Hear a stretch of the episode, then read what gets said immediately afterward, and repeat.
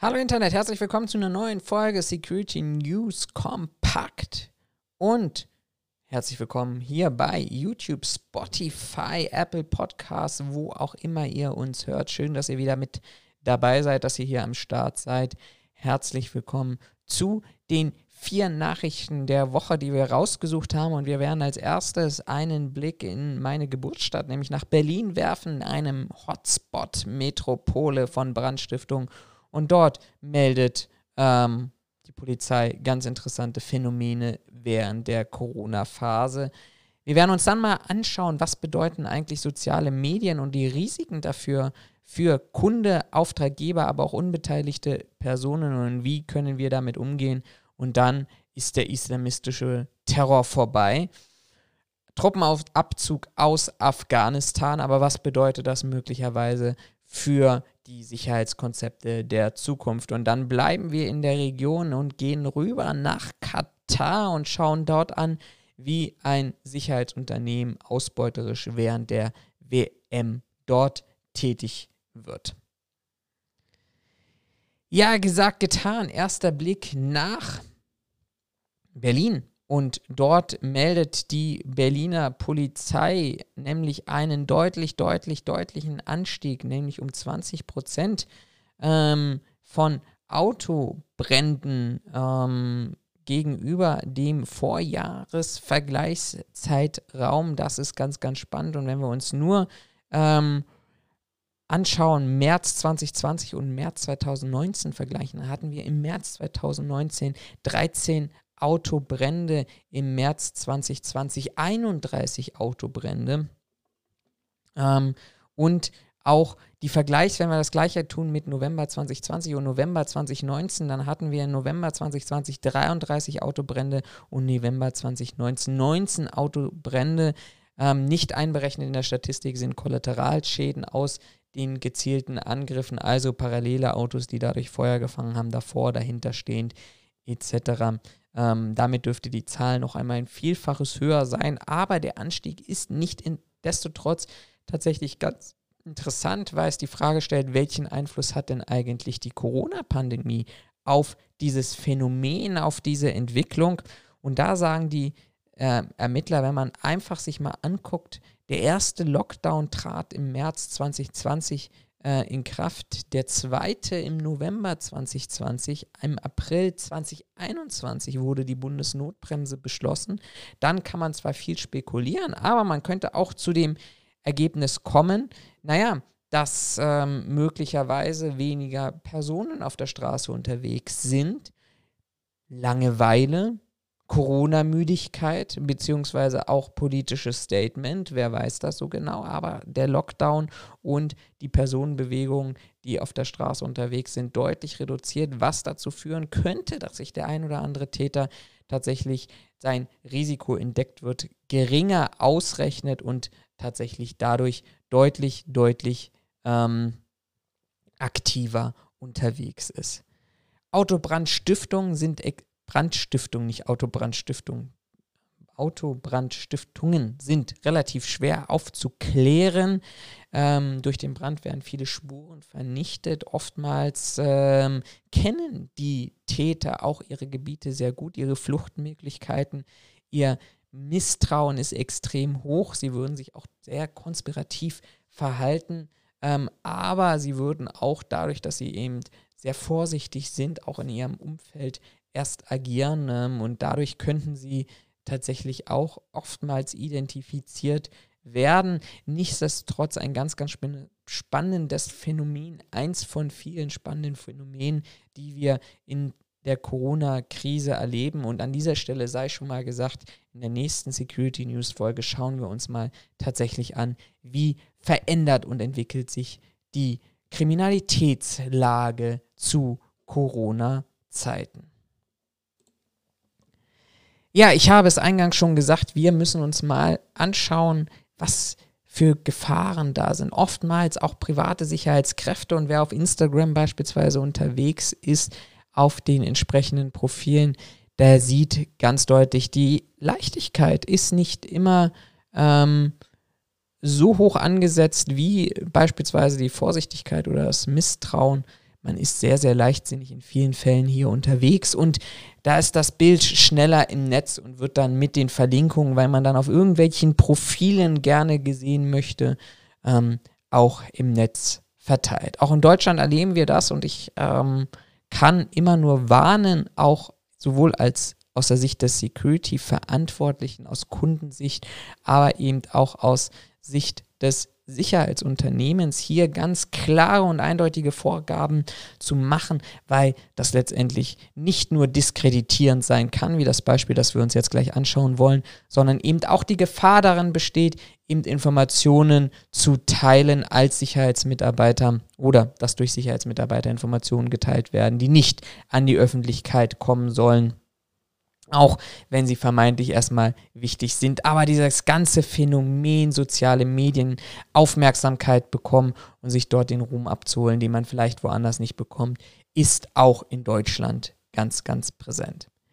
Das Beispiel, was ich heute mitgebracht habe, das ist aus China und auch dort aus einer von einer Social Media Plattform angehalten wurde, eine junge Chinesin in einer U-Bahn-Station, ähm, weil eben Detektoren ausgelöst haben, dass sie eben ähm, ja, Schwermetallgegenstände in ihrer Tasche hatte ähm, und daraufgehend wurde praktisch äh, ihr Gepäck geröntgt, auf dem man, ja, der ein oder andere wird das erkennen, ich sag mal, explizite Spielzeugdessous und andere Gegenstände feststellt. Und ein Sicherheitsmitarbeiter hat das so witzig gefunden, offenbar, oder so ähm, begeistert gewesen, dass er von dem Röntgenbild dort ähm, ein Foto gemacht hat und das eben auch in einem chinesischen sozialen Netzwerk hochgeladen hat. Dort ist das Bild geteilt worden, auch in Gruppenchats weitergeteilt worden, bis sich tatsächlich ähm, irgendwann jemand ähm, bei der Metro, also bei der U-Bahn-Betreiber beschwert hat, sowie bei der örtlichen Polizei.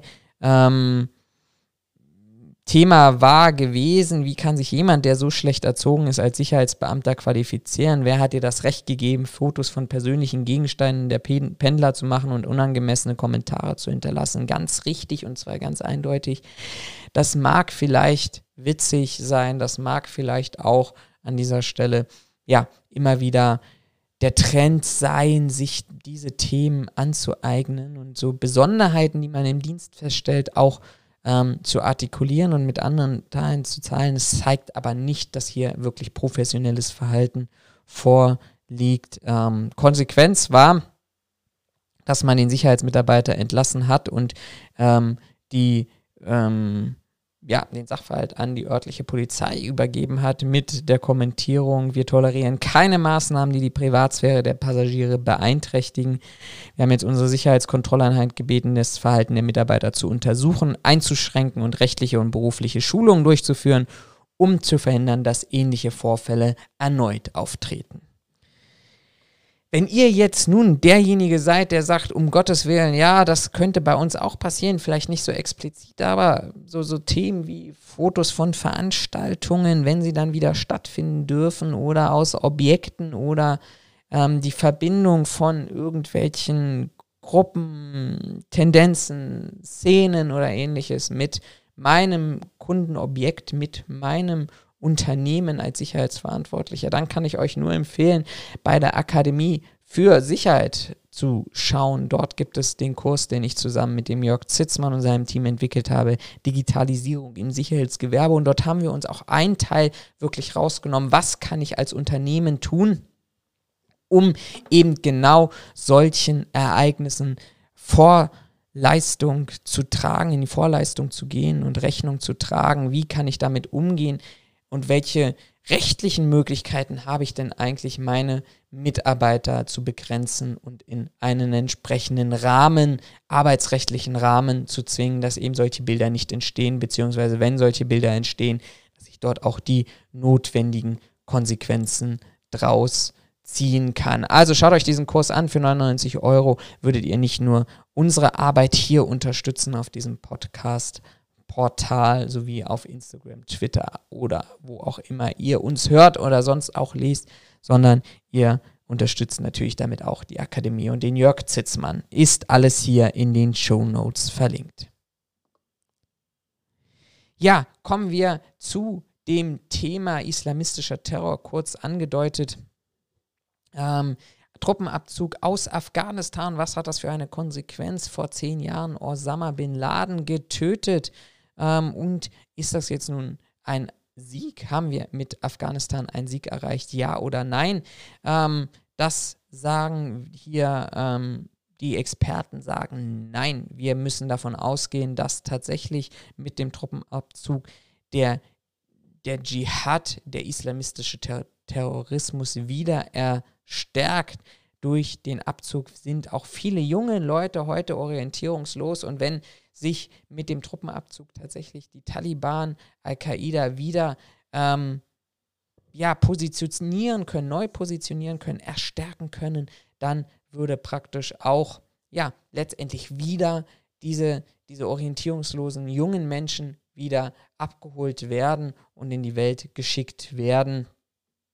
Also von daher islamistischer Terrorismus noch lange, lange, lange nicht zu Ende, aber ähm, das kann tatsächlich dazu führen. Und wir haben ja auch schon im Podcast darüber gesprochen, was bedeutet das, was war die eigentlich die Erfolgsgeschichte in Anführungsstrichen des Bundeswehreinsatzes in Afghanistan und über allem können wir sagen, die Bilanz ist nicht wirklich erfolgreich gewesen. Und wenn das jetzt nochmal zu dem Ergebnis führt, dass wir tatsächlich hier uns dafür Sorge machen, tragen oder Sorgen machen müssen, dass der Islamismus wieder stärkt, dann ist das für viele, glaube ich, auch als Security-Verantwortlich ein riesiges Problem. Und dann wird sich die Geschichte an dieser Stelle wiederholen.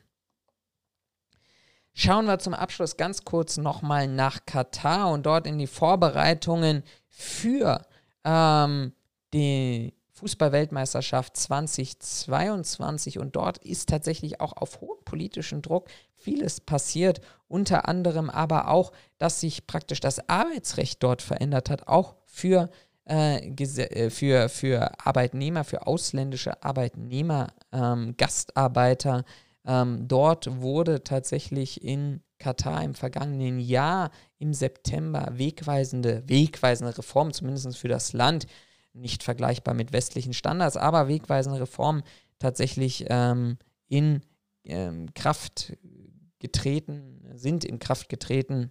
Ähm, nämlich dass die Anhebung des Mindestlohns ähm, auf 230 Euro stattgefunden hat, dass ich eben nicht, nicht mehr einer Firma verpflichte, sondern eben auch ganz vielen anderen Firmen letztendlich dort auch meine Dienste anbieten kann, dass ich einen Arbeitgeberwechsel durchführen kann ähm, und letztendlich dort auch ein bisschen freier werde und stärkere Rechte als Gastarbeiter habe.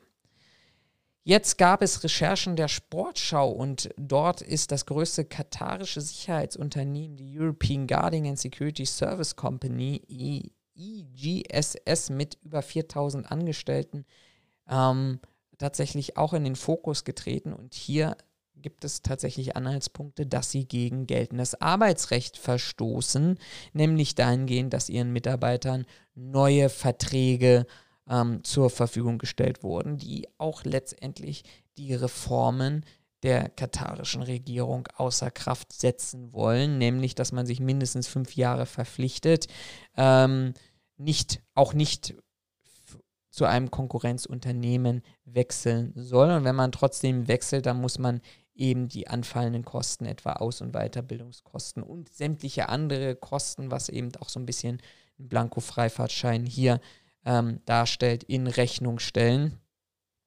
Ähm, das alles ähm, ist tatsächlich schwierig. Ähm, auch wird laut Vertrag der monatliche Mindestlohn einbehalten bzw. gekürzt. Ähm, dafür sollen aber auch die Sicherheitskräfte zwei Monate mehr arbeiten. Ähm, Bonuszahlungen, die man im alten Vertrag hatten, fallen weg.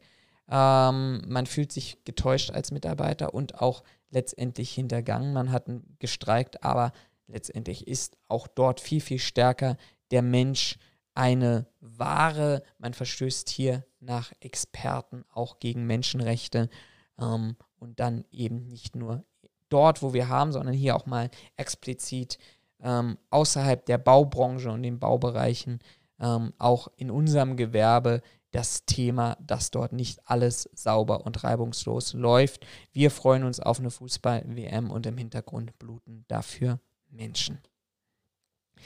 Das soll es an dieser Stelle tatsächlich gewesen sein. Ich hoffe, es hat euch gefallen. Ansonsten schreibt das in die Kommentare, diskutiert ganz fleißig an dieser Stelle mit. Ihr findet uns, wie schon öfter angesprochen, auf den entsprechenden Portalen inzwischen auch bei Amazon Music. Bleibt gesund. Ich freue mich, wenn ihr unseren Kanal abonniert, liked das Video und teilt die Inhalte. Bis zum nächsten Mal. Bleibt gesund und bis dann. Ciao, euer